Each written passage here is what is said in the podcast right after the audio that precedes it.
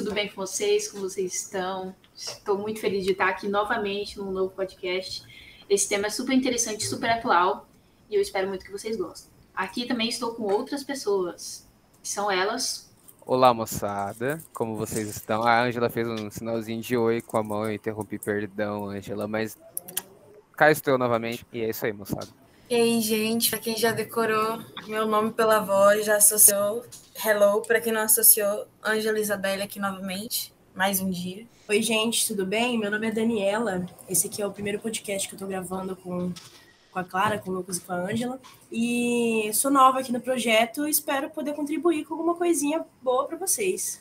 Faço direito, estou no segundo semestre. É isso, recente na universidade, não recente do mundo acadêmico, mas começando novamente. Bom, como eu tinha falado no podcast anterior, temos novidades, entendeu? Estamos apresentando um ou outro assim informalmente, entendeu? Surpresa, convidado surpresa no podcast. E, então, aguardem, semana que vem novidades, muitas novidades, muitas novidades. E precisamos da participação de vocês. Então, assim, não vou dar spoiler, não. Já demos demais aí nos spoilers passados aí. Vamos aí, moçada. É, vai ser coisas muito legais. A gente de verdade mesmo precisa da participação de vocês. Então, compartilha, sabe? Comenta. Falou, conhece essa página, conhece esse grupo de podcast, tá a fim de ouvir e tal. Então, dá essa força pra gente, dá essa moral. Bom, e aproveitando, né, o tema que a gente fala quase todo podcast, que a gente tem que falar e a gente não fala dessa vez, a gente vai falar sobre que é sobre como que as redes sociais elas conseguem interferir na forma da gente consumir a ciência, a gente consumir conhecimento. Isso até tipo dentro do YouTube também, dentro do TikTok, porque por exemplo, eh, as pessoas elas passaram a consumir conteúdos assim em formatos menores. Então a gente tem cortes de podcast, gente, as pessoas não consomem mais três horas de podcast. É, vamos acelerar o áudio do WhatsApp. Então, a forma que a gente consome conteúdo também, a gente, tem, a gente tem um grande acesso a informações agora, né? Mas nem sempre as informações são as mais corretas, vídeo fake, vídeo fake news e nem sempre a gente faz juízo de querer pesquisar se é verdade ou não. Então, para começar a conversa aqui, eu queria definir o que é ciência. Bom, ciência é um, é um modo de você conhecer as coisas, pautado numa metodologia científica. Ah, mas o que é metodologia científica?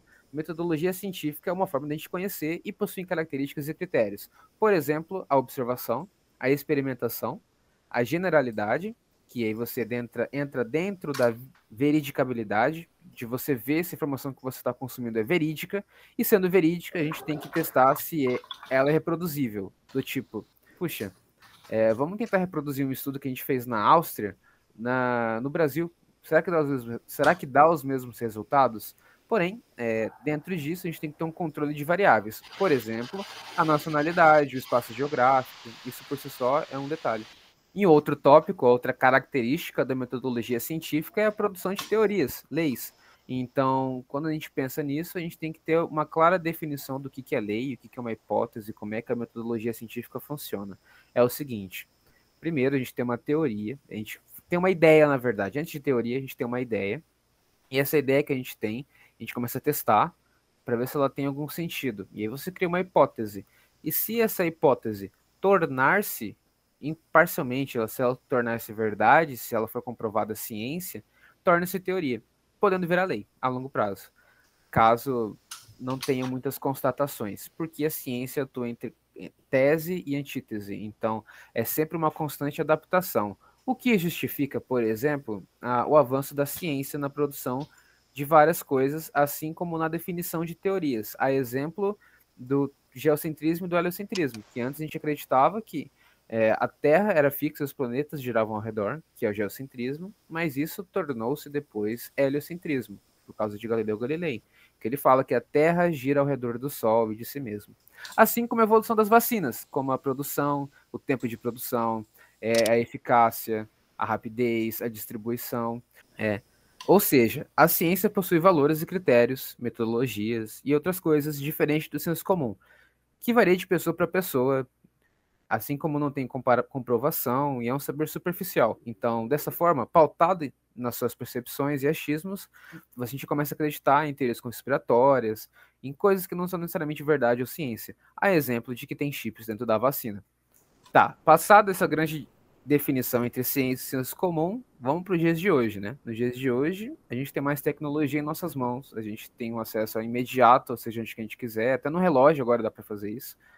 Então, a gente tem sempre que saber lidar com isso. Mas com o aumento da tecnologia, a gente conseguiu mais acesso à informação. Mas essa informação é sempre ciência? A gente consome sempre ciência ou a gente cai em fake news? E quando a gente consome ciência, a gente interpreta ela, lida com ela e a forma com que ela, esse conhecimento nos é passado é da melhor forma? E é isso aqui que a gente vai discutir hoje sobre redes sociais. Então, passada essa introdução, vamos às discussões.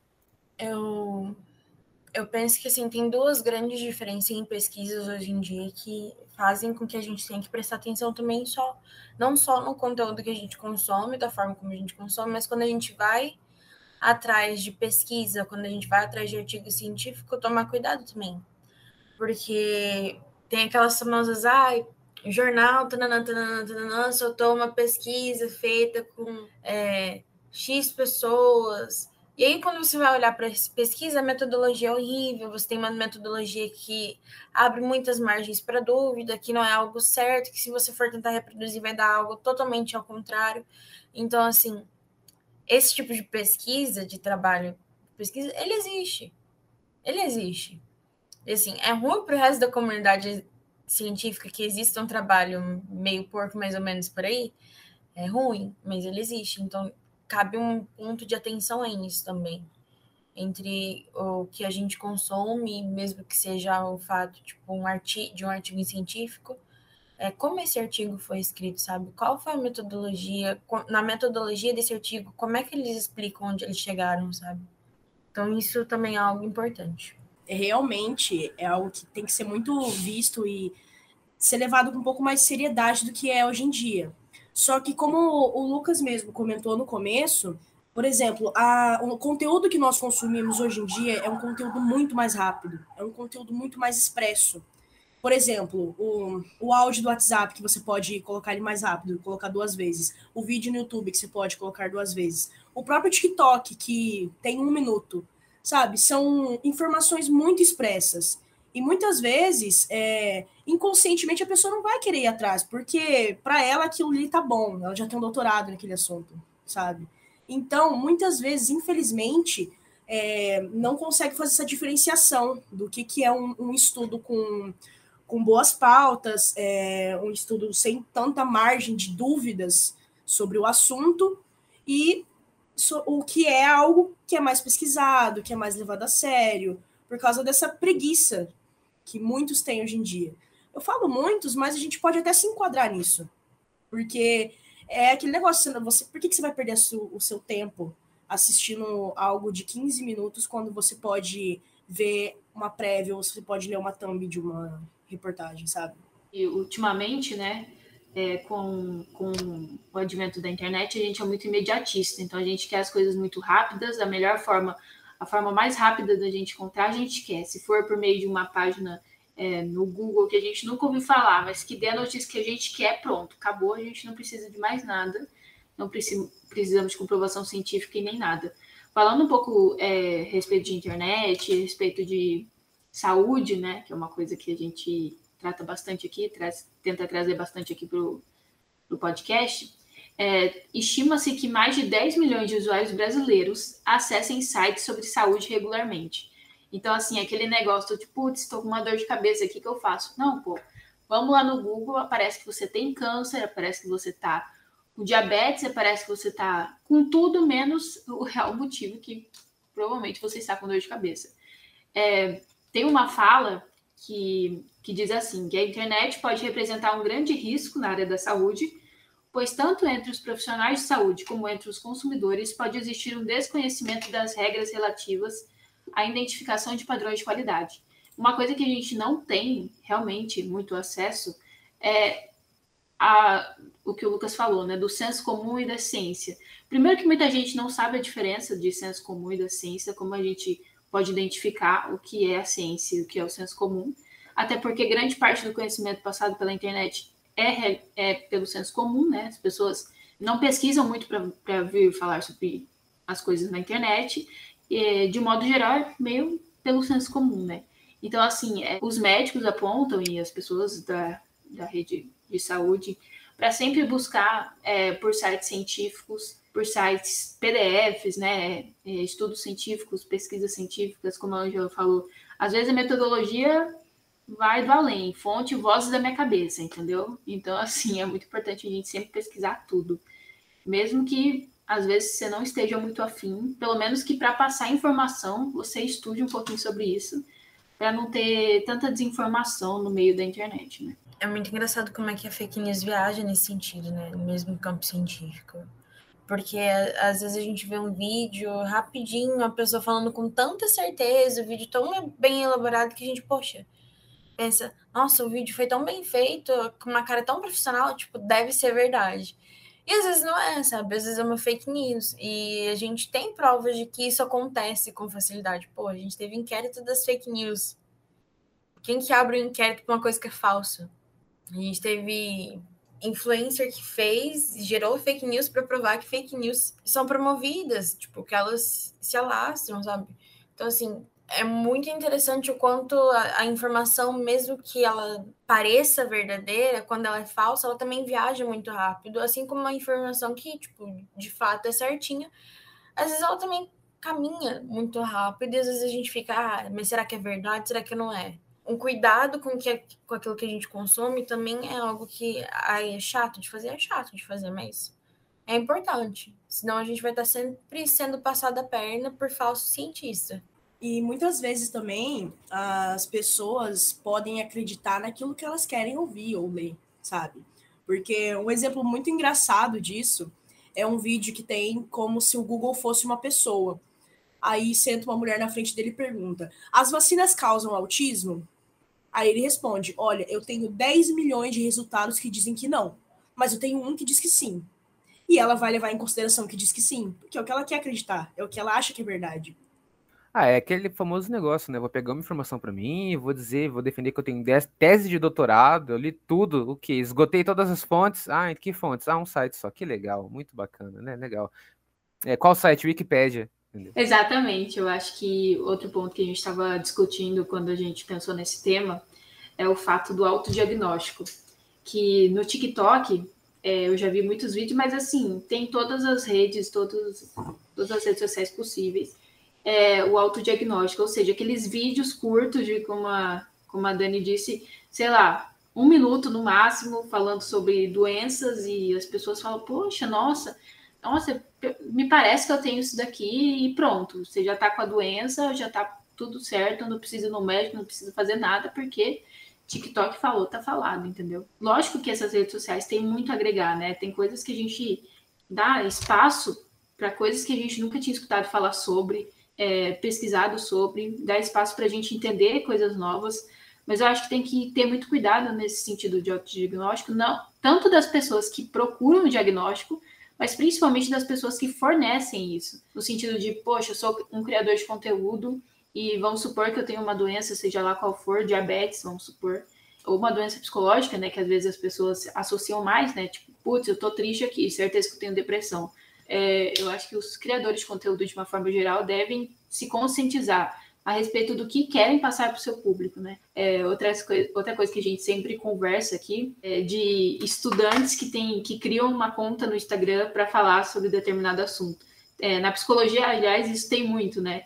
De psicólogos em formação, ainda não tem a formação, colocam no seu Instagram vídeos e super tudo sobre variadas doenças psicológicas. E, assim, o que acontece é que pessoas que podem estar sentindo alguma coisa, mas uma coisa normal, uma coisa tranquila, deixam de procurar psicólogo, deixam de procurar, sei lá, psiquiatra, por conta de que foi dito na internet que você tem, que você tem algo parecido, e pronto, você tem, acabou. Por exemplo, séries, uma série que eu acho que deu um, um impacto gigantesco foi aquele 13 Reasons Why, não sei o que lá lá. Que, aliás, eu assisti realmente e achei muito pesada. Não sei se, enfim. Eu lembro que no começo eles só foram colocar é, um aviso para as pessoas assistirem só na segunda temporada, que daí deu muito o que falar. Mas na primeira eles não colocaram aviso nenhum e teve uma onda de um monte de coisa. Aliás, teve até uma onda de suicídio em alguns países a respeito dessa série, porque as pessoas, assim, quando não tem esse aviso, quando não tem, poxa, né, eu, eu não sou dessa área específica, não posso falar sobre isso, igual no Instagram, né? Na verdade, não tinha que ter aviso, na verdade, não tinha que ter esse tipo de conteúdo, né? A gente tem o nosso Instagram, aliás, Projeto Cafética, toda quinta antes e agora a quarta, né? Se eu não me engano. Não, agora é quinta. Quarta. Spoilers, spoilers, spoilers, spoilers. Desculpa, não vou spoilers. falar sobre isso, gente. Perdão, perdão. Quinta, quinta, ok?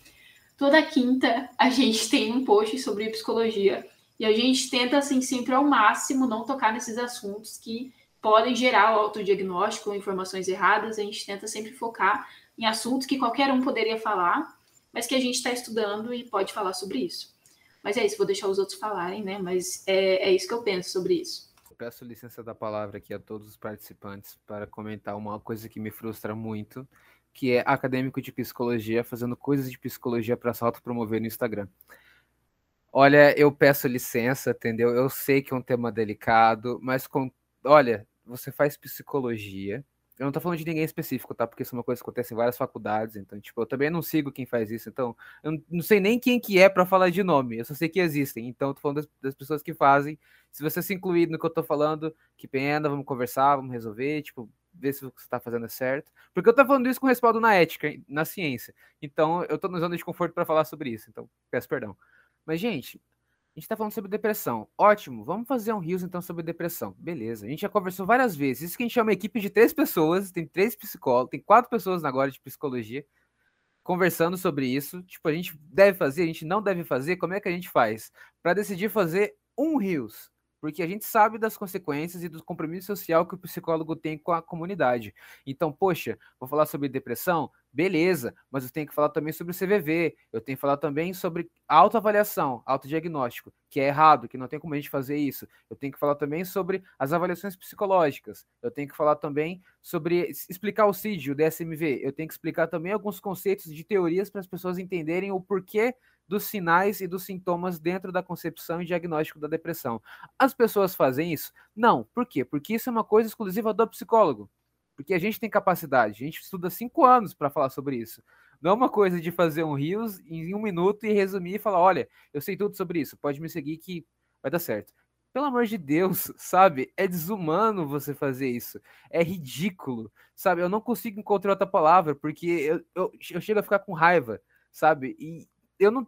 Eu peço perdão, eu sei que é uma coisa assim, raiva tem que trabalhar, frustração tem que trabalhar, e tudo bem, sabe? Tipo, vamos na terapia para lidar com isso. Mas, meu Deus do céu, por que que você faz isso? Quer se autopromover? Ótimo. Paga para promover sua publicação no Instagram sabe? Você está falando com uma coisa séria, ciência, a vida das pessoas, sabe? Psicólogo tem que acordar e dormir pensando, puxa, é, as minhas atitudes vão influenciar na vida do outro, sabe? Eu tenho que ser o melhor dentro do setting terapêutico, eu tenho que saber o conteúdo que eu estou falando, porque eu estou tratando com uma vida ali do meu lado, sabe? Os assuntos que a gente fala são delicados. Os assuntos que a gente fala causa depressão, causa suicídio, causa morte. A gente lida com assuntos muito pesados, coisas que não podem e para público. Por quê? Porque nem todo mundo tem consciência e senso crítico. E no Instagram não tem como você perfilar, por mais que a gente escolha quem nos segue. Então, assim, é muita irresponsabilidade a gente tratar sobre temas como depressão e soltar assim por um rios para você querer viralizar, para você ganhar seguidor.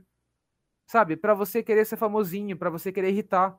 Não faz sentido, sabe? Perdão, ah, o disclaimer aqui, gente. Eu fico irritado de verdade com isso. Passo a palavra. É, outra coisa que eu queria comentar, quase o mesmo assunto que o Lucas. É, gente, pelo amor de Deus, gente, diagnóstico de TikTok, por favor, não façam isso. Por favor, não façam isso. Gente, ai, porque se você é muito independente, isso é isso é trauma de infância. Não, calma, respira, tá? Não é assim. Não é assim que funciona. Eu, eu já falei isso em, outras, em outro deve estar em outro podcast aqui que eu participei.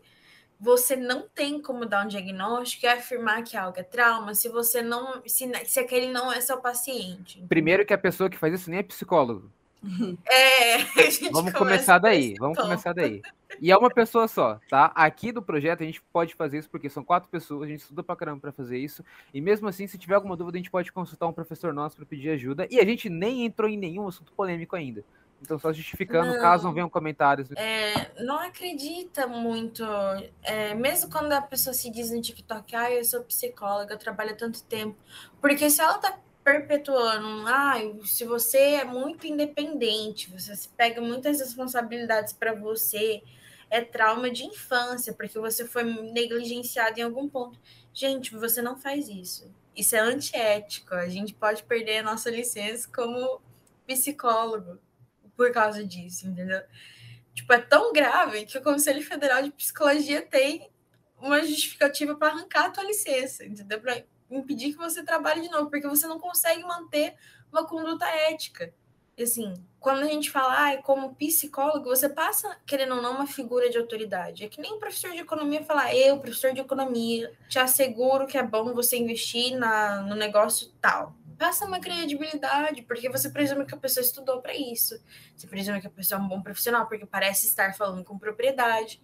E assim, é antiético, gente. Você pode até explicar algumas coisas, tipo, ah, tem certas reações que a gente tem que não são saudáveis, que não são legais. Esse que é bom a gente ir procurar ajuda, procurar uma terapia, procurar um terapeuta, sabe? No sentido de encaminhar a pessoa. Ou até mesmo de entender, por exemplo, relacionamento abusivo. Isso é algo que a gente tem que ensinar mesmo, como identificar relacionamentos abusivos. Mas não quer dizer que, assim, todo relacionamento que a pessoa tem, que a pessoa vira para você e fala, ai, eu não gosto de tal coisa que você faz, é abusivo, entendeu? Calma aí. A gente tem, assim, existe uma linha muito, muito tênue que eu tenho, eu tenho observado muito que passou, passou há muito tempo, assim, as pessoas jogam isso pro alto no TikTok e é sucesso. Eu tô falando do TikTok porque eu tenho TikTok e navego por essas águas e eu vejo isso muito, acontecer muito. Então, assim, tenham cuidado, até com vídeos de TikTok que vocês vão consumindo. Psicólogo que fala que tudo é trauma, que tal coisa, tal coisa, tal coisa, com tal sintoma, tal comportamento, tal isso, tal aquilo, é trauma, sem te conhecer, sem ter te atendido, sem saber, tipo, da cultura do lugar onde você vive, sem saber como é a sua relação de vida com as pessoas, cara, essa pessoa não tá nem aí para você. Essa pessoa não tá cumprindo o papel dela como psicólogo. Não, a gente não entende, tipo, uma pessoa num vácuo. A pessoa não é uma doença, entendeu? Nesse ponto, entendeu? Isso não vai para frente, isso não é bom.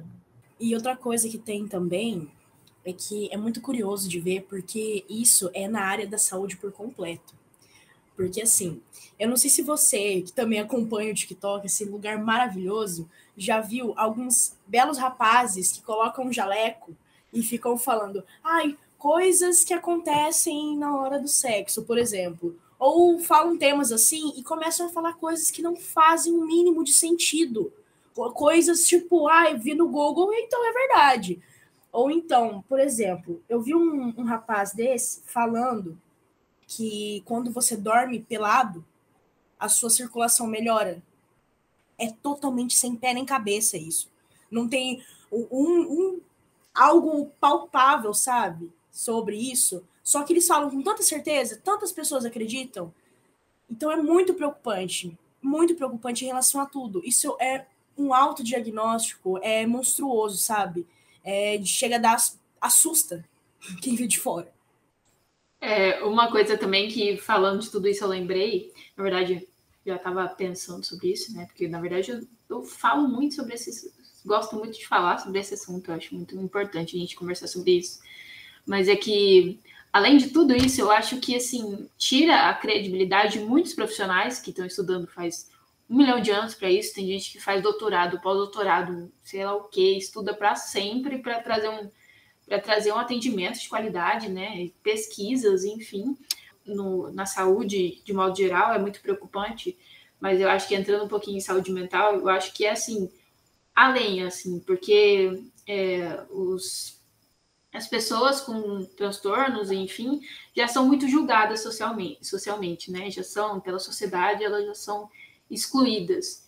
E eu acho que a partir do momento que é, uma pessoa coloca lá as doenças mentais no TikTok e, e a pessoa fala, não, pô, eu tenho isso aqui, é isso, e faz uso disso, eu acho que quem realmente tem o transtorno fica excluído, né? Porque Agora também está na moda ter alguns transtornos e falar que tem no TikTok, falar que existe. Isso é muito doentio também, gente. Quem quer ter e quem quer é, falar que é super legal e tal, e as pessoas que realmente sofrem não têm espaço para falar sobre isso. É, eu também estava vendo, é, aliás, eu já fui numa palestra, infelizmente, de uma pessoa, que eu não vou falar quem é, logicamente, bem assim, estar com depressão, sorria, você tem depressão porque você está triste, durma, enfim, esse assunto, esse tipo de coisas, eu estava pesquisando também que é, o psicólogo e o psiquiatra né, estudam anos para trazer um conteúdo de qualidade e vem lá um artista, vem lá um apresentador de TV, vem lá um escritor e faz um putz, putz, putz, com A no final, livro, um best-seller, não sei o que, sobre a depressão, sobre a felicidade, e irrita, né, como o Lucas falou, às vezes eles fazem coisas para irritar no meio da saúde, no meio de tudo. E aí, muita gente vai naquele, naquele tal médico e tal tal pessoa e sai com diagnósticos totalmente errados, sai com, é, não, vamos tirar esse seu remédio que você está tomando e vamos lá na igreja. Ou não, vamos tirar esse remédio que você está tomando e, putz, vai passear em caminhada de dois, dois quilômetros por dia, é isso, entendeu? Eu já vi várias pessoas que tomavam remédios e pararam do nada porque viram no YouTube que a melhor coisa a se fazer era tomar um suco verde todo dia pela manhã, entendeu? Então, assim, é muito preocupante isso. Eu fico, tipo assim, realmente acho muito importante falar sobre isso, porque é realmente muito preocupante. Essa questão do, de ter um transtorno, de dizer que tem um transtorno, isso acaba mais atrapalhando do que ajudando, né? Porque a pessoa que realmente tem um transtorno acaba não recebendo a informação de fato. A pessoa que tá realmente ali precisando, ela acaba isso falando, putz, não tem nada a ver comigo, não tem nenhum sentido real. Tipo, um bando de gente falando que tem depressão e o povo tá saindo para comer, indo pular. É, tipo, tá mil maravilhas a vida da pessoa e, tipo, eu não consigo sair nem do quarto, sabe? Isso não tem nada a ver. Deve ter algo. Se aquela pessoa tem depressão, deve ter algo muito pior. Então, assim, é muito preocupante também o que a gente consome. E até mesmo aquela questão de pôr o jalequinho e falar qualquer abobrinha. É, a gente olha para as pessoas de jaleca e acha que eles estão todos certos, né?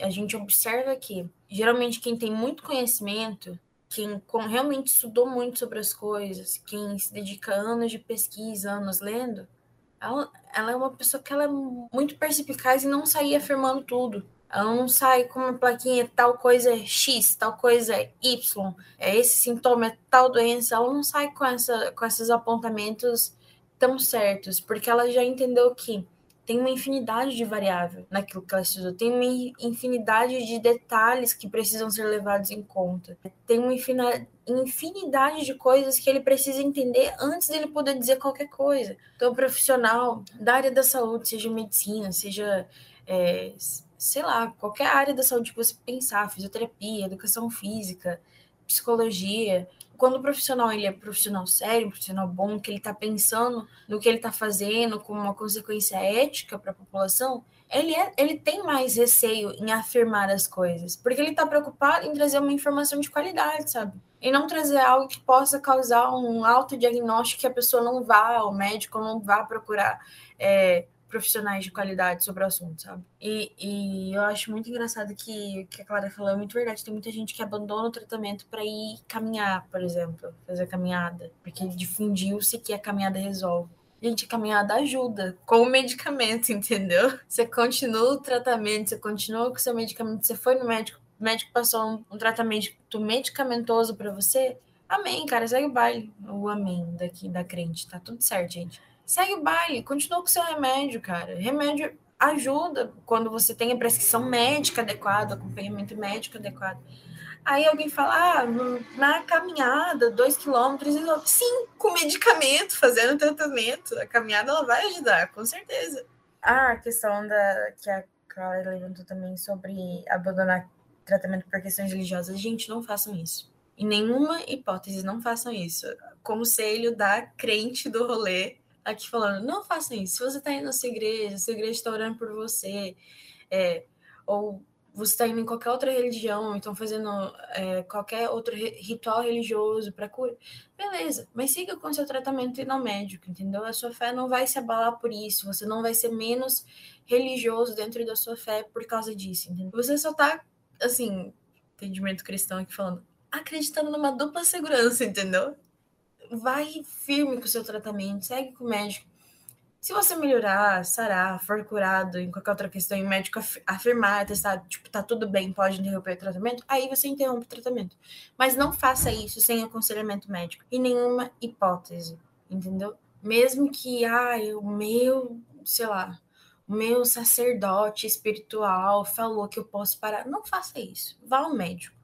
Você quer realmente dar ouvido ao que o sacerdote falou? Então marque uma consulta com o médico, vai e pergunta faz outra bateria de exame, se o médico falar, beleza, pode parar, aí você para. Entendeu? Não façam as coisas não loucas, porque tem mais consequências negativas do que positivas. A maioria dos remédios, é, quando a gente toma ele para questões crônicas, eles têm um tempo de ação. E eles têm um efeito colateral até eles terem o um tempo de ação. Alguns estão efeitos cumulativos, alguns remédios você vai tomar 15 dias para começar a sentir os primeiros efeitos positivos desse medicamento. Principalmente para medicamentos psicotrópicos, eles também têm essa questão que é assim, poucas pessoas se atentam a isso, mas é uma questão importante. E assim, você interromper, parar com aquele medicamento muito em cima, não vai te ajudar, entendeu? Vai desequilibrar as coisas que o medicamento está controlando muito rápido. Até para retirar o medicamento, o médico tem um processo, ele começa a diminuir a dose antes de retirar tudo, ele não acaba com o tratamento de uma vez. Então, assim, se atentem às prescrições que vocês estão recebendo, sabe? Aquele médico, aquela, é, aquele profissional que te receitou alguma coisa, ele estudou para te receitar aquilo. Ai, mas eu tô tendo muito efeito colateral. Marca outra consulta, volta no médico, fala: olha, não tá bom, não tá legal, é, eu tô me sentindo muito mal, não tá funcionando. E assim, conversa com o médico, conversa com o profissional que já te atendeu. Às vezes você pode até ter, sei lá, uma dupla opinião médica, uma terceira opinião médica. Mas assim, não faça as coisas por conta, porque tem muito mais questões envolvidas do que só isso. Fiz um monólogo, me perdoem, mas acompanhe meu raciocínio. Em resumo, é, se você é religioso, tudo bem, não tem problema, mas vá ao médico, entendeu? Em resumo é isso, tá? Tipo assim, um não exclui o outro, sabe? Entenda como se fosse uma coisa complementar. Ok, você é religioso? Tudo bem, mas ok, existe a ciência também. E não que um seja melhor que o outro, ou superior ou inferior. Mas os dois se complementam. Quanto à sua saúde, quanto à sua percepção de quem sou eu. Sabe? A gente é um ser bio, a gente tem, tem uma concepção biopsicossocial. E espiritual também. Que é a parte biológica, a parte psicológica, a parte social e a parte espiritual, sabe? Então, todas essas partes disso tudo. A saúde é totalita é, engloba todos esses aspectos e muito mais. Então, tipo, tenha consciência nas suas escolhas e atitudes, tá? Porque até nossas escolhas e atitudes interferem no coleguinha.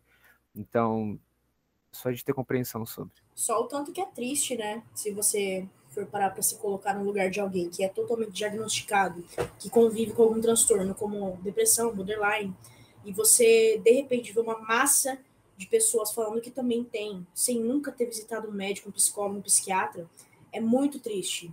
E me colocando assim no lugar de uma pessoa diagnosticada, deve ser muito frustrante também, porque você vai estar tá sentindo algo e você vai ver outra pessoa que fala o contrário do que você sente, só que ela bate o pé falando: não, eu sou diagnosticada, eu, eu sei o que eu tô falando, é, eu sei o que eu preciso fazer para ficar bem.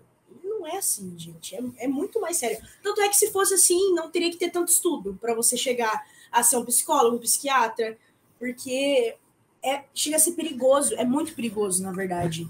Principalmente mexer assim, com a saúde mental de uma pessoa, sabe?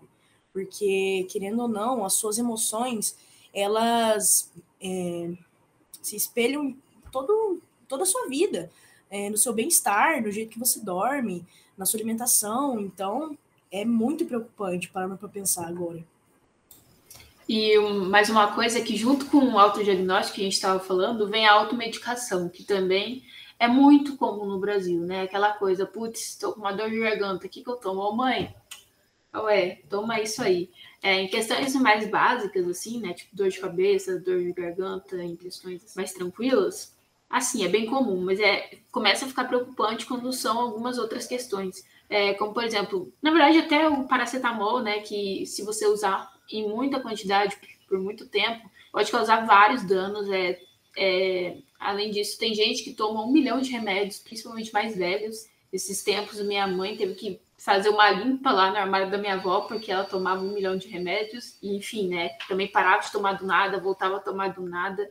É, tem risco de overdose até, né? Overdose por, por medicamentos, né? Porque é muito comum. Então, várias pessoas tomam muito remédio. Além disso, tem muitos remédios que só são vendidos, em tese, né? eram para ser só vendidos com prescrição médica, todo mundo compra assim, então fica mais fácil liberar, né? Putz, tá de boa. Algumas, alguns lugares deixam é, que venda sem prescrição, porque todo mundo usa mesmo, já é uma coisa tão comum é, no meio que, não, beleza, sem prescrição, tranquila.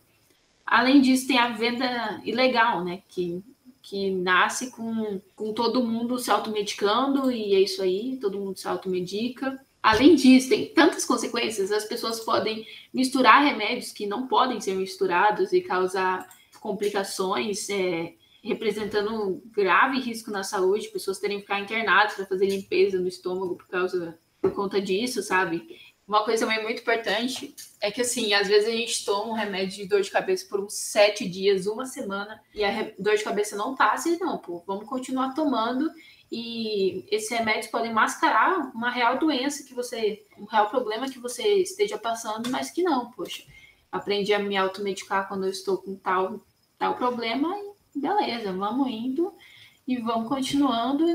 E quando eu realmente precisar tomar esse remédio, né, quando eu realmente tiver um problema real e que eu precisar tomar esse remédio, pode ser que meu corpo para ele não faça mais efeito, porque você já usa tanto tempo sem realmente precisar então é uma coisa assim que a gente tem que falar mais sobre. É, é, a gente tem que falar muito sobre isso, porque antigamente a forma de espalhar essas notícias fakes, né, era pela voz e comunicação com outras pessoas. Então a gente tem que falar bastante sobre isso, porque não é só nas redes sociais que acontece essa automedicação, esse autodiagnóstico. E é um papo que a gente precisa trazer mais para a nossa realidade, assim. Tanto realidade científica, né? Porque é muito importante, mas também a realidade do senso comum, explicar os prejuízos, as consequências. E é isso.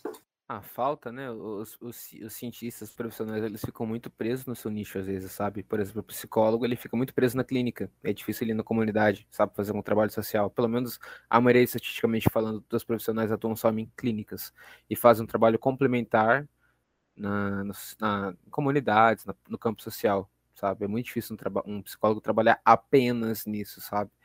Então, a partir do momento que a gente lembra que toda profissão tem um compromisso social, que é de, poxa, a gente tem que visar a responsabilidade e o bem-estar das pessoas. O psicólogo, por exemplo, visa a saúde e o bem-estar, o equilíbrio, a sanidade, sabe? Tudo.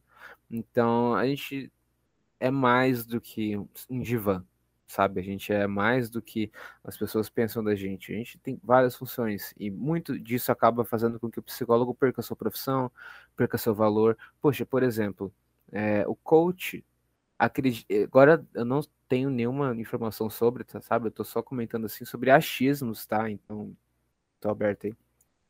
Mas, ao meu ver, o coach nasceu de uma demanda, de uma insuficiência do psicólogo. Por exemplo, é, o psicólogo trabalha com muitos assuntos que o coach trabalha, só que o psicólogo trabalha de forma científica, o coach não. Tanto que os assuntos que os coaches usam são da psicologia. Eu já dei uma lida numa apostila de coach, cara, é a mesma coisa. Sabe? É coisas que a gente estuda dentro da faculdade, só que você faz isso sem estar na faculdade, sabe? E existem várias complicações, como, por exemplo, éticas, que, é que a gente está falando aqui. Mas voltando. Quando o psicólogo ele se priva na sua clínica, no seu divã, no seu, no seu, na sua bolha, a gente esquece que o indivíduo ele possui doenças, ele possui relações sociais, ele possui interferência do meio.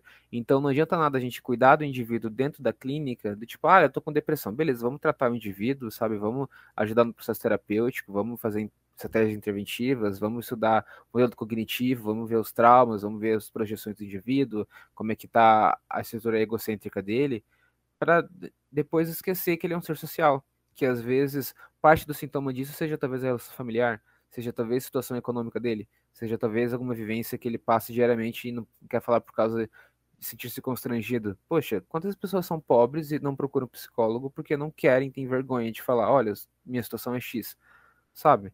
Então, vai muito da gente querer se sentir confortável e colocar-se num lugar egocêntrico, do tipo, olha, não vou fazer isso porque eu não preciso me rebaixar a tal sabe, eu estou fazendo um trabalho no estágio, é, não vou falar o nome nem das circunstâncias sobre os indivíduos, porque seria antiético, mas, né, poxa, ligando para a pessoa, falo, olha, é, a pessoa fez o cadastro, né, a gente foi lá ligar para a pessoa, e ela comenta que não tem interesse, que ela prefere apenas passar por uma outra, apenas pela fisioterapia, por exemplo, e não pela psicologia. Por que isso acontece? Porque as pessoas têm em mente que a psicologia é só para quem tá doido. E não é assim, sabe? Não é assim. Todo mundo precisa ir na terapia, sabe? Seja sua ansiedade, seja sua frustração, seja alguma vivência sua, sabe? E as pessoas deixam passar isso. Outro caso, por exemplo, poxa, tinha um senhor que tinha acho que 62 anos, uma coisa assim. Ele tomava nove remédios psiquiátricos, sabe? E tinham vários deles que tinham efeitos colaterais um no outro. E por que, que ele deixou fazer isso? Porque, ah, ele vai ser um psiquiatra, sabe? Existe psicólogo também, existe uma coisa além de medicina, chamada psicologia. Esses tempos eu fui numa feira acadêmica, feira acadêmica não, feira de ciências de ensino, ensino fundamental. E aí tinha um grupo de crianças falando sobre Alzheimer. Eu achei super legal o trabalho, super bem feito. Tudo que eles estavam falando eu sabia porque eu tinha estudado já. Então foi engraçado, do tipo, olha, você tá falando sobre isso tal, que legal. E eu tô, tipo, pensando, ah, é verdade, ele tá certo. Não, ele errou. Não, mas eles acertaram, falando tudo bonitinho. E eu pensei, olha, perguntei depois para eles, olha, é, ninguém pensa ser psicólogo, ser psicólogo, isso, isso, isso também. Não, não, não, não penso, não. Então, tipo, é, eu não sei se a psicologia é tão conversada nas escolas, se a psicologia é tão reconhecida assim, se as pessoas sabem a importância disso ou não, sabe? Porque às vezes, por exemplo, eu tenho muita curiosidade de vocês que escutam a gente, sabe? De pensar, poxa, será que é, vale a pena dar um clique num podcast de uma hora falando sobre psicologia, que é um assunto que não me interessa? Por mais que quando a gente conversa, eu tô no Uber, alguma coisa do tipo, falar, ah, o que, que você faz? Ah, eu sou acadêmico de psicologia. Puxa, que legal, que era interessante, e morre aí, sabe?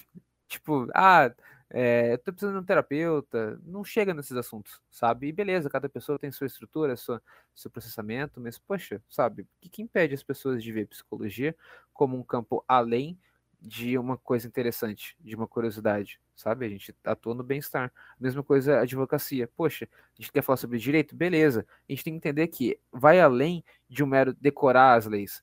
Poxa, se você está tendo o seu direito violado, de qualquer forma, é seu direito procurar alguém que defenda os seus direitos, sabe?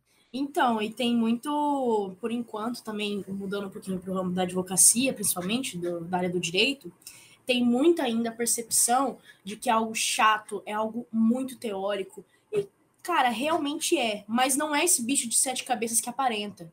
E eu gosto de fazer uma, uma comparação que eu acho que o senso que as pessoas têm sobre o direito é muito parecido com o que elas têm sobre política. É algo que dá preguiça, é algo chato, é algo teórico, é algo que não vai complementar em nada na minha vida. Só que tem muita coisa boa que serve para o seu dia a dia, sabe? De você poder se defender, você poder é, acreditar no que você está falando sem, sem você disseminar algo errôneo, claro, com certeza. Mas é, é muito triste de ver também as pessoas não terem interesse em ir atrás disso, acharem algo chato, cansativo. E eu acho que isso precisa mudar um pouquinho também. Mas também é, é, é responsabilidade da área do direito tentar mudar essa, essa visão que tem sobre. Aí é uma coisa legal que entra tecnologia, meios de comunicação, TikTok. Poxa, olha que legal a gente falar um pouco sobre o que, que é a psicologia no TikTok, o que, que é o direito no TikTok. São assuntos que dá para a gente falar. A gente, dentro do, da concepção ética de cada profissão, sabe? A gente não está esbarrando sobre isso, a gente está divulgando informação, é educação, sabe? Se a gente tem um sistema educativo que falha enquanto governo, poxa, dentro das nossas capacidades, nossos limites, a gente tem essa autonomia e liberdade para falar sobre isso, desde que a gente tenha compreensão e sobre o que a gente está fazendo. Então, não tem problema, sabe, falar sobre esses assuntos assim. E é isso que eu acho que é muita coisa deveria ser conversada, sabe? Mais do que você diagnosticar a pessoa com depressão ou você fazer um estudo de caso e direito dentro de um TikTok de um minuto. Não faz sentido, sabe? É, então, a gente tem que ter compreensão e bom senso também, né? É, eu acho que, assim, no sentido de que eu vejo alguns conteúdos que são relacionados um pouco com direito, é muitos crimes, né? Pessoas falando sobre crimes. E além de ter o fato de, tipo assim, não ser muito legal você falar sobre um crime tão, né, que envolva pessoas e um crime que geralmente as pessoas demoraram um bom tempo para desvendar, enfim, você falar em um minuto. Além disso, também tem, tem a privacidade das pessoas, né? Muita gente, quando vai fazer esses vídeos sobre os crimes, coloca as fotos das crianças, é, coloca a foto das pessoas, sem a mínima autorização, sem, assim, Enfim, eu acho que isso é uma coisa que a gente tem que pensar, não somente, tipo, putz, questões relacionadas a direito, psicologia, qualquer profissão que seja, mas também ser um pouco, ser um pouco justo, né? Ser um pouco ético com outras pessoas, no sentido de que se fosse você, se você tivesse um filho, se ele tivesse sido assassinado ou qualquer situação desse tipo, putz, será que você gostaria de ter a sua foto do seu filho exposto no TikTok para milhões de pessoas verem? Sei lá, eu acho que um pouco isso é um pouco de senso, sabe? Eu acho que falta muito nas redes sociais pensar no próximo, empatia no sentido do direito, né? Porque às vezes estou lá no meu TikTok e às vezes aparece um crime nossa, eu achei esse crime super legal, venha ver comigo como foi. E assim, é nesse sentido, putz, esse crime me deixa muito feliz de explicar para vocês. É surpreendente. Veja aqui como foi. E aí bota a foto da criança, e bota não sei o quê, e bota o, o corpo ensanguentado no TikTok, bota sei lá o quê, bota as leis, bota não sei o quê. E eu acho que assim, precisa. Acho que não, né? Tem aquela, aquela mulher que fala. É, mas eu não lembro agora exatamente, mas ela falou: você pode fazer isso? Pode. Mas é de bom tom? Hum, não, não é de bom tom. Então, assim, falta a gente ter um pouquinho de empatia, um pouquinho de pensar no próximo, tanto nesse sentido da, das falar sobre as profissões, falar sobre diagnósticos e falar sobre medicações, automedicação, autodiagnóstico. Acho que seria poupado se a gente pensasse, putz, se eu postar isso aqui, uma pessoa que estiver sentindo alguma coisa veio e falar, putz, né? Eu tenho depressão, certeza. Você gostaria, né, de, tipo, estar tá lá circulando num lugar que, em tese, é de entretenimento e se deparar com uma coisa e achar que você tem isso, enfim, ficar aquela neura na sua cabeça. Ou então, pessoas que têm essas doenças que buscam visibilidade, representatividade no meio das redes sociais, que querem falar sobre isso de uma maneira aberta. E uma coisa é você ter e você falar sobre isso, e falar sobre as suas dificuldades. Outra coisa é uma pessoa nada a ver pagar uma e falar sobre tudo, sendo que não tem embasamento científico, não tem, não tem estudo, não passa sobre isso. Então, assim, é, a gente tem que pensar no próximo, sabe? Falar, falar tipo, poxa, cara, é, uma pessoa está lutando para ter uma representatividade, uma visibilidade naquele, naquele meio. Tantas pessoas com, com deficiências mesmo, né? E, lutando para ter um pouco mais de visibilidade e representatividade, vai uma pessoa que só quer irritar, só quer crescer em cima daquele conteúdo, falar sobre aquilo como se soubesse de tudo. Então eu acho que assim, a empatia falta muito nas redes sociais, é, na sociedade, no convívio com as pessoas. E isso seria poupado se a gente tivesse mais empatia, tanto relacionado nos crimes, como eu falei, que aparece muitos no meu TikTok, quanto relacionado a doenças e relacionado a tudo que tem a ver com o outro, né? Se tivesse só a ver com você, tava tudo certo, né? Se não impactasse na vida do outro, perfeito, você poderia postar sobre o que você quisesse. Mas a partir do momento que, que causa consequência na vida do outro, acho que a gente tem que pensar, né? Vale a pena? É de bom tom? É aquela coisa, né? Então, Clara, você tocou num assunto que é, é muito verdade e é muito visível, sabe? Hoje em dia, principalmente, as pessoas falam tanto empatia. É tão é tão feito esse discurso, um discurso romântico, um discurso profundo, que você fala de dentro do seu coração, tanto que você tem que aceitar as pessoas e respeitá-las, só que na prática tá cada dia um pouco mais cruel. Sabe? São coisas muito cruéis acontecendo. E são expostas assim como se fosse o pão e circo, sabe? É legal você ver uma pessoa morrendo, dar engajamento. É legal você ver uma pessoa agredindo outra, sabe? É legal você ver um vídeo de um agressor, um, um homem batendo na esposa. Isso dá engajamento, isso dá like. Mas cadê a é, essa responsabilidade emocional que todo mundo fala? Cadê essa empatia que todo mundo prega? É complicado, né? É muito hipócrita se a gente for para pensar. Isso que esse assunto, ele é tão rico que a gente falou, tipo, em vários podcasts já. A gente falou, inclusive, no podcast 6, em que a gente fala sobre indivíduo egocêntrico e estado laico, em que como que o indivíduo, ele prefere acreditar nas suas compreensões, suas perspectivas, seus valores, tudo que ele acredita em si, em vez de pensar que vive numa sociedade. Porque quando a gente vive numa sociedade, a gente aceita que tem coisas que a gente pode e não pode fazer, sabe? Porque a gente está interferindo na vida do outro. Então, quando a gente não pensa nisso, a gente acaba tomando atitudes como as descritas aqui agora há pouco, sabe? Então a gente tem que tomar cuidado com isso. Tem algo que é muito interessante que a gente faz como sociedade e que eu ia dizer que é muito geracional da, da, da, minha geração, da nossa geração, que é geração Z e das gerações mais novas, mas não é geracional, isso acontece em todas as gerações. que a gente fala tanto, tanto, tanto sobre um assunto, só que a gente não consegue manter. A gente gosta do discurso, o discurso é ótimo. É aquele negócio do a gente fala, faz e acontece e não vai para frente. É assim que eu vejo a questão da empatia, sabe? Nossa, no discurso é 10, é 100%, é maravilhoso. Vamos ser empático, vamos, sabe, entender que o outro é diferente de mim, entender as necessidades do outro, os direitos que a outra pessoa tem, mas na prática tudo acaba sendo muito muito vazio, sabe? E, e isso não é só triste, isso demonstra que tipo a gente não quer tomar atitude, é tipo o máximo resultado pelo esforço mínimo, a gente quer o máximo resultado dos outros e fazer o mínimo esforço possível. Não, não é assim que as coisas funcionam, sabe? Não é assim que o mundo funciona. A gente não melhora as coisas, a gente não melhora a questão da empatia não sendo empático, sabe? A gente não. A, gente, a primeira forma que a gente tem de aprendizado não é a fala, não é, não é auditiva, é, é literalmente é, exemplo. A gente copia movimentos dos outros. Porque quando a gente é bebê, a gente entende a fala, a gente ouve a fala, mas a gente não compreende o significado das palavras. É, o nome dessa aprendizagem é aprendizagem vicária que é por observação. Okay. Só isso mesmo. A gente tem esse estilo de aprendizagem, a gente observa. Então, assim, o que, que a gente está ensinando para os outros quando as pessoas nos observam, sabe? Que, tipo, você é bom de fazer discurso, mas você não sabe ser empático, sabe? Que você é bom de falar de psicologia nas redes sociais, mas você é horrível em aplicar. Você é horrível em ouvir o colega, que você é horrível em entender que as pessoas vão ter opiniões diferentes da sua. Ah, muita gente gosta dessa frase, né? eu entendo seu posicionamento, mas é um posicionamento burro. Da onde que tá partindo o posicionamento da outra pessoa para você se intitular mais inteligente, mais esperto e chamar outra pessoa de burro, sabe? De que ponto isso tá partindo? Sim, tem coisas que você vai ouvir e você fala, gente, isso é um absurdo, isso não é verdade. Mas você vai xingar os outros de burro na cara dura, isso não vai ser mais doído para a pessoa e vai fazer com que a pessoa sinta que a, a informação que ela tem é mais verdadeira ainda porque ela está sendo agredida por isso. Então, assim, é, é muito.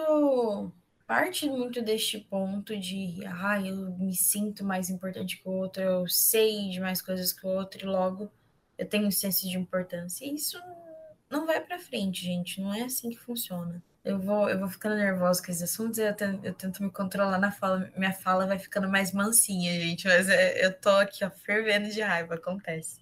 Mas sabe o que acontece também sobre conteúdo, sobre ética também? É, é, muito mais fácil você ensinar um psicólogo conteúdo do que você ensinar ele a ser acolhedor e ter empatia. Porque, olha, a gente passa anos na faculdade tendo conteúdo. Anos, anos, anos. Mas a gente tem pouca prática. E na prática a gente desenvolve muitas competências, como, por exemplo, a empatia, a solidariedade, a compreensão, sabe, a alteridade.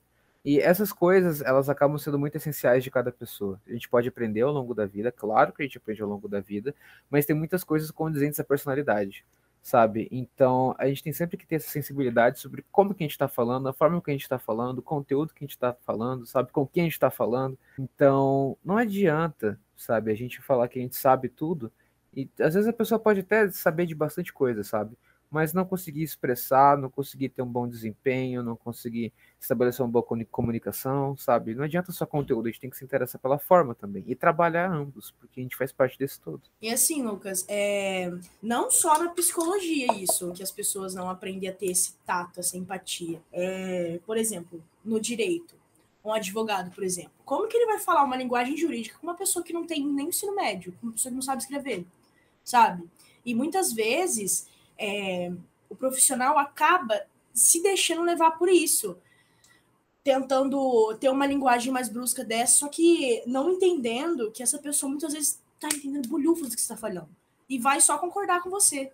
Isso aí vai para tudo. A gente devia ter algo assim para ser ensinado nas universidades para aprender a lidar com pessoas e com todos os tipos de pessoas é ensinado não de forma de prova, sabe?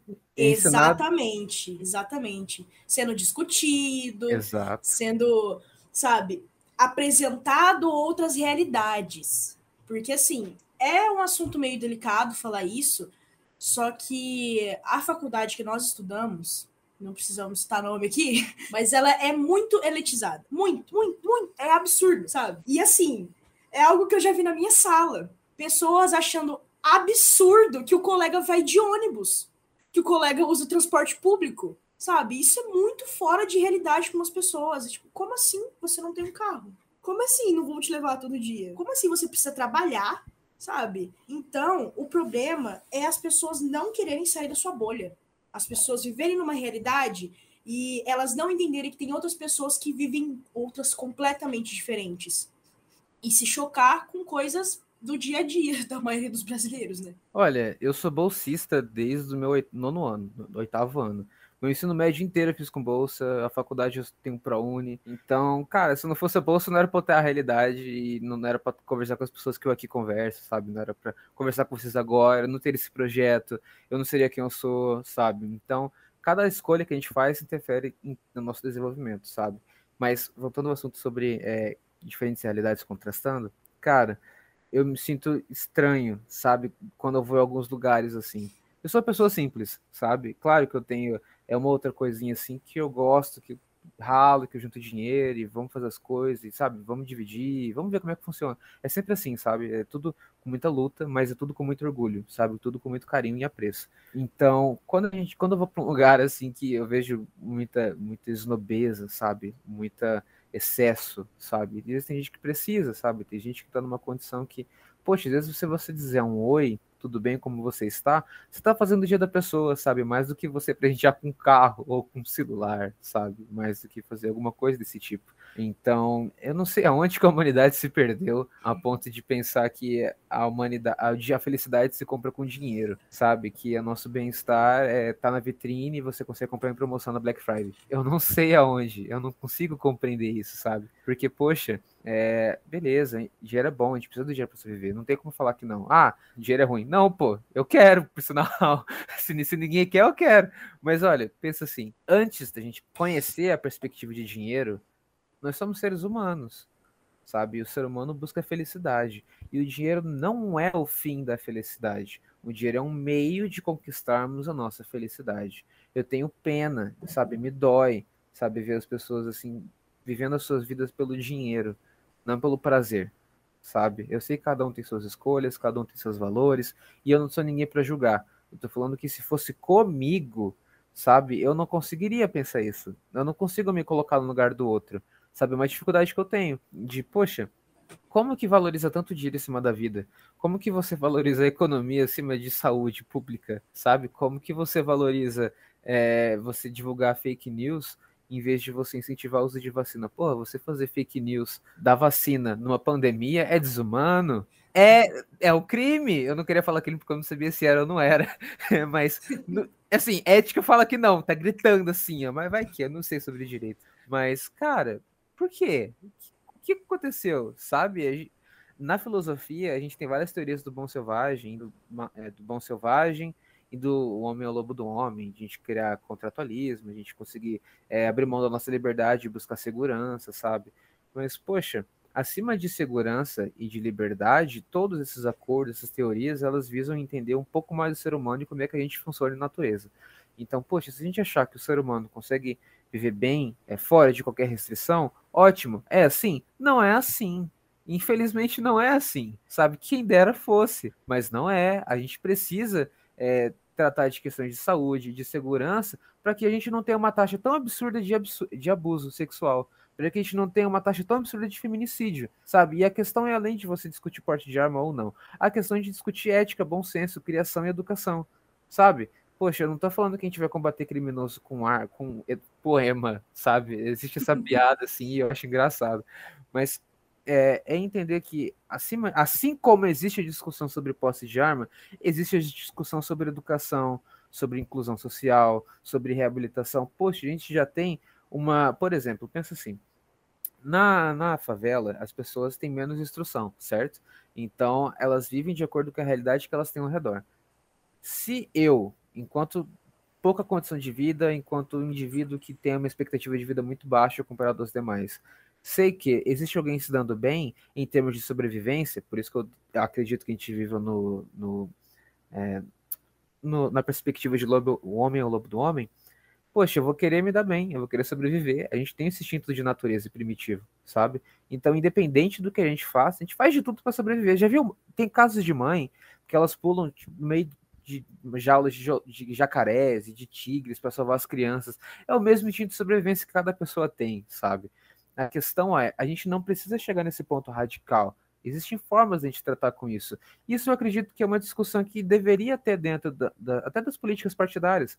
Porque, poxa, acima de você querer definir é, as formas em que a gente vai tratar, a, a interferir, vai intervir, a gente tem que discutir sobre as teorias por si só, sabe? Porque eu acredito que, poxa, não é possível que a gente tenha teoria que defenda é, a cadeia de é, pena de morte, sabe? Que a gente defenda é, é, prisão perpétua, sabe? É o ser humano. O ser humano tem sempre essa poten esse potencial de evolução, sabe? A gente nunca vai chegar ao nosso eterno vir a ser, mas a gente tem sempre essa potência de se desenvolver, sabe? Então, poxa, por que, que é mais fácil a gente limitar o ser humano a um objeto e, e decretar aqui, olha, o fim desse objeto vai ser data tal, em vez de você querer ajudar ele a se desenvolver, sabe? Então, eu não estou fazendo panfletagem de partido, sabe? Mas eu estou discutindo filosofia que vem antes de tudo isso, sabe? E olha, é... ah, vamos conversar sobre direito, vamos conversar sobre direito então, vamos falar de Durkheim, beleza, vamos falar sobre voto social, vamos falar então, fechou, vamos falar sobre esquerda, fechou, vamos falar sobre Bolsa Família. Não tem problema, a gente discute. Mas olha, é, é desumano alguns assuntos. Independente é inconstitucional, do partido, né? Independente do partido político que você faça, não faz sentido algumas pautas levantadas. Sabe? Como você defender, poxa, é, desculpa, gente, eu tô incomodado, agora eu fiquei incomodado, mas, poxa, eu não lembro o caso exatamente, mas era de uma criança que ela tinha 13 anos, uma coisa assim, ela foi abusada e estava grávida. E tinha é, parte da, é, da religião, dos religiosos, que defendendo que deveria ter a criança. Gente, tem 13 anos! Sabe? Posso me revoltar sobre esse caso? Olha, por favor. Olha, eu não sei Gente, nossa, é, é, é, surreal, sabe? Porque, poxa, é uma criança, não tinha condições de ter o neném, ela ia morrer no parto para gerar essa criança. Isso é algo que já foi anunciado. Gente, é um, é um neném, é um neném, é um bebê tendo outro bebê. Isso, isso, gente, alguém parou para pensar que isso não faz sentido? Pra... Gente, o trauma já é tão grande para ter um bando de gente sem noção, sem um mínimo de entendimento, de tipo amor ao próximo, de consciência do que a própria religião fala, entendeu? Na porta gritando que a menina não deveria fazer isso. Gente, é uma criança que tá assustada nem sabe, sabe o que está acontecendo direito. Ela não, não, nem sabe o que está acontecendo direito, gente. Ela está assustada, ela está com medo. Ela passou por um momento extremamente humilhante, um, extremamente degradante. E assim, que ainda repercutiu nacionalmente. Então, todo mundo no, no Brasil ouviu falar sobre ela, sobre a circunstância dela. Tudo isso já é pesado bastante. E é uma criança, sabe? E ainda tinha marmanjo velho. É, gritando com plaquinha, sabe? E o que me revolta mais ainda, eu vou expor o nome da pessoa aqui, não quero nem saber. Não preciso cortar Não, calma, calma, calma, não, calma. Não. Calma, calma. Não. Eu tô intervindo aqui, calma, calma. Não, sem nomes, sem nomes, sem nomes. Ai, sem nomes. O que me revolta mais ainda é que a pessoa que expôs é, o horário que a guria tá lá, o horário que a criança tá lá para um procedimento médico, não acontece nada com ela. Ela não é responsabilizada por isso, não, por um trauma a mais na vida de uma criança. A gente tem lei para isso, pelo amor de Deus, e nada acontece. Ah, eu queria pôr o nome dessa pessoa aqui, porque me revolta que, no, que, que essa pessoa não tenha cara de pau. Que alguns anos antes estava defendendo que cada um fazia o que quisesse com a própria vida e agora está regulamentando a vida dos outros. Ah, uma vez eu tô na esquina. Olha, outra coisa que. Outra notícia. Gente, eu sei que ficou polêmico, o clima tá pesado, mas a gente tem que conversar de alguma forma sobre isso. Então eu peço desculpa a você que tá ouvindo, caso tenha dado algum gatilho, caso é, você esteja incomodado com o assunto, eu peço perdão. Mas é, a gente está tentando tratar de uma forma mais leve, sem entrar em tantos detalhes psicológicos da afeto, de idealização. Peço perdão, de qualquer forma. Mas voltando a outro assunto polêmico, introduzindo. É, teve um caso de um, de um homem que ele, ele ele abusou sexualmente de 66 mulheres. Algo assim. Eu não, eu não lembro onde que eu vi, foi recente que eu vi nessa semana. Ele abusou 66 mulheres. E aí chegou na hora de. Quando veio à tona, né, essa atitude do cara, o homem recebeu apoio dos amigos. Os amigos foram na casa dele e foram dar apoio para ele. E eu pergunto, por quê? Sabe? Pô, você tá vendo o cara fazendo um crime, sabe? Não é questão de ser ético, não é crime. E tem gente apoiando, e tem gente passando pano.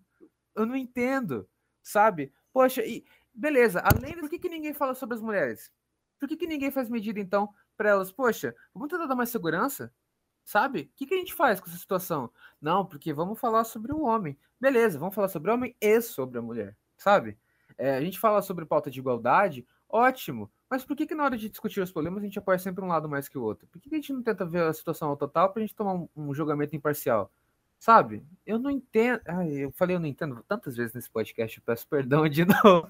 eu tô incomodado, gente, perdão. A gente precisa arranjar um jeito de terminar esse podcast de assunto leve, cara, porque é... tá muito pesado e eu não acho que não é legal terminar tão Ai, pesado assim. Eu não. vou, eu vou retroceder o assunto um pouquinho, ainda entrar em uma pauta polêmica, voltando na questão da empatia.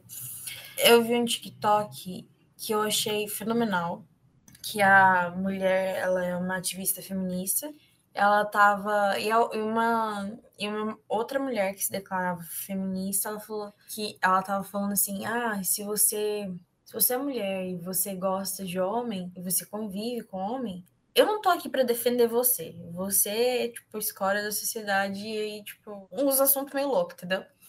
E aí, essa ativista, ela vai falar, gente, não é isso, é, tipo, tem algumas pessoas que acham que pegam algumas pautas e distorcem tanto que volta à própria, ao próprio egoísmo, ao centro do própria, das próprias vontades e acabam cometendo crimes para os outros.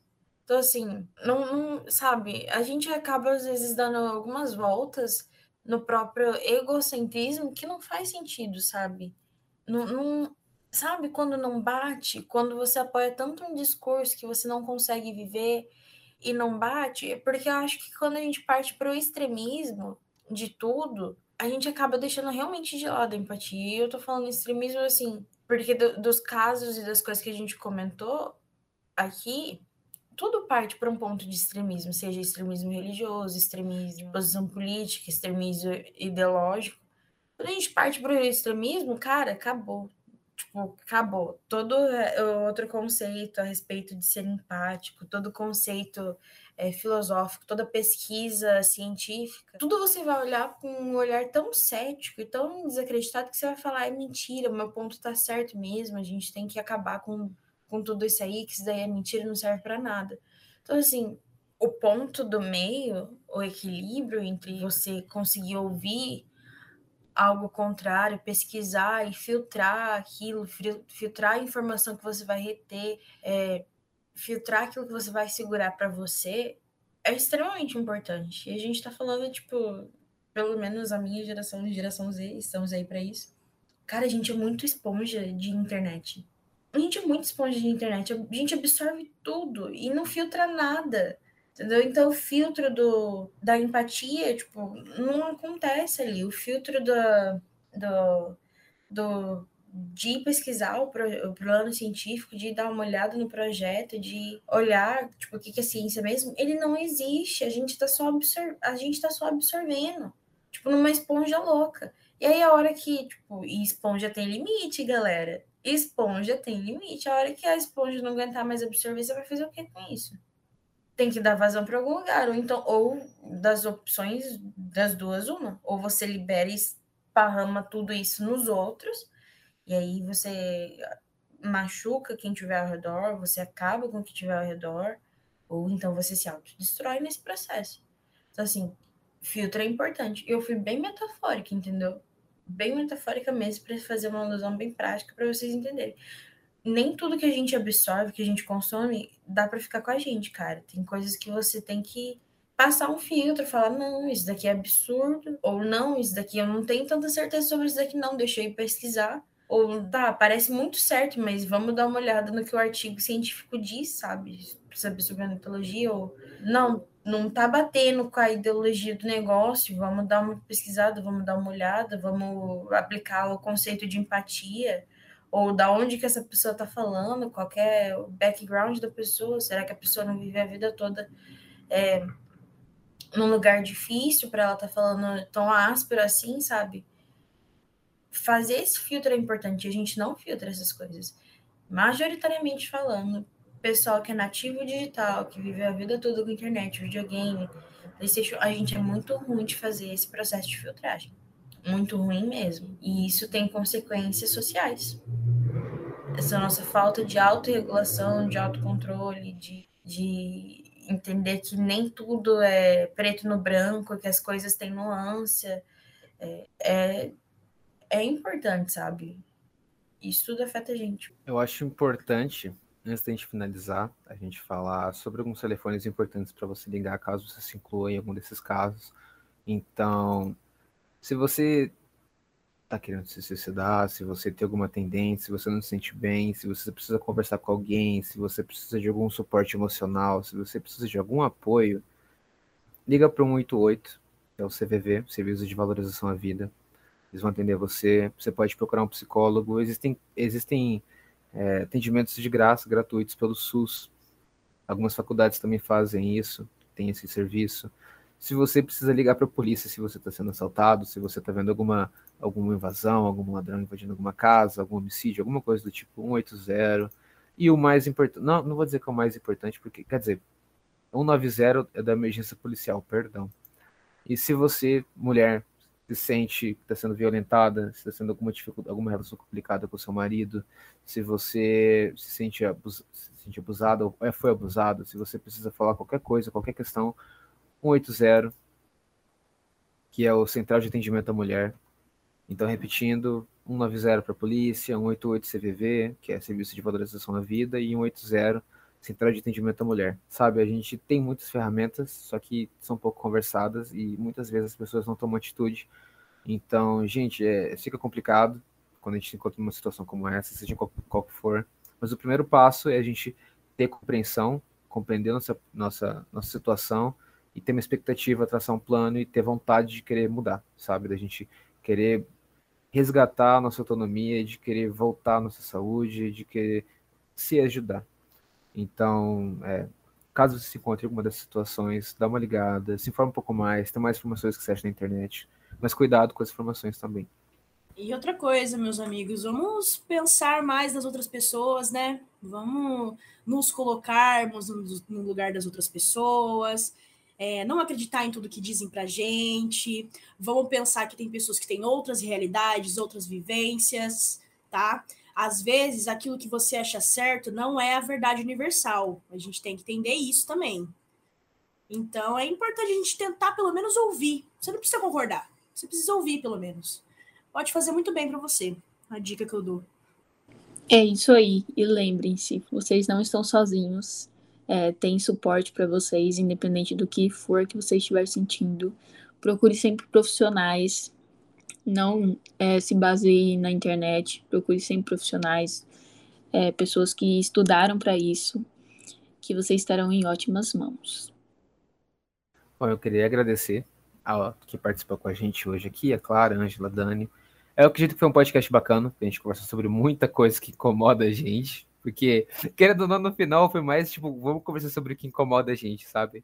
Então, é, claro, a gente falou sobre redes sociais no começo e a gente acabou voltando esse final para cá, mas mesmo assim, é, eu gosto a gente usa, eu gosto de participar, porque a gente sempre sai num assunto bom, sabe? Mesmo a gente preparando, pensando num ponto, para parar em outro, mas é sempre necessário a gente conversar, sabe? Tudo que a gente fala aqui é estudado, gente. A gente não fala coisas que a gente não sabe, tá? A gente tem, a gente faz faculdade, a gente estuda, a gente se prepara, a gente pesquisa, a gente tem anotação enquanto a gente fala. Eu tô mostrando um caderninho na câmera, mas eu sei que é um podcast por áudio, não vai aparecer, mas é, acredite, sabe? É, existe muita coisa além do que a gente supostamente acha.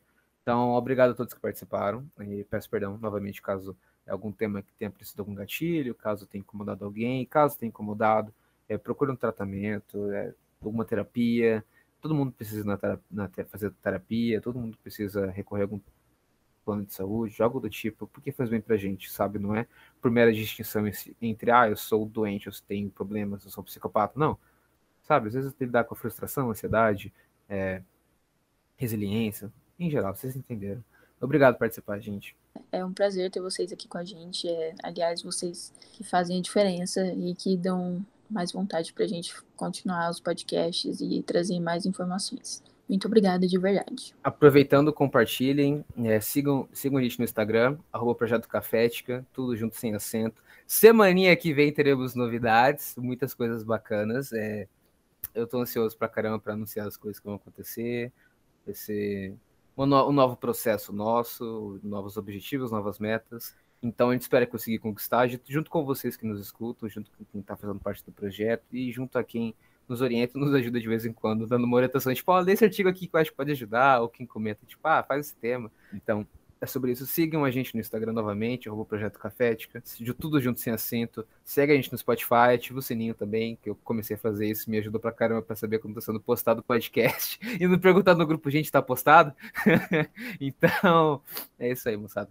Obrigado, boa noite, ou bom dia, boa tarde.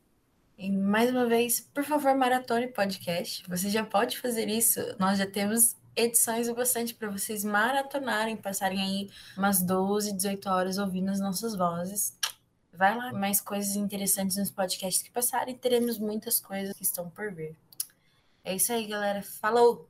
Falou, gente. Muito obrigada pelo espaço também, viu? Muito legal essa discussão com vocês. Gostei bastante. E muito obrigada por você que está ouvindo também.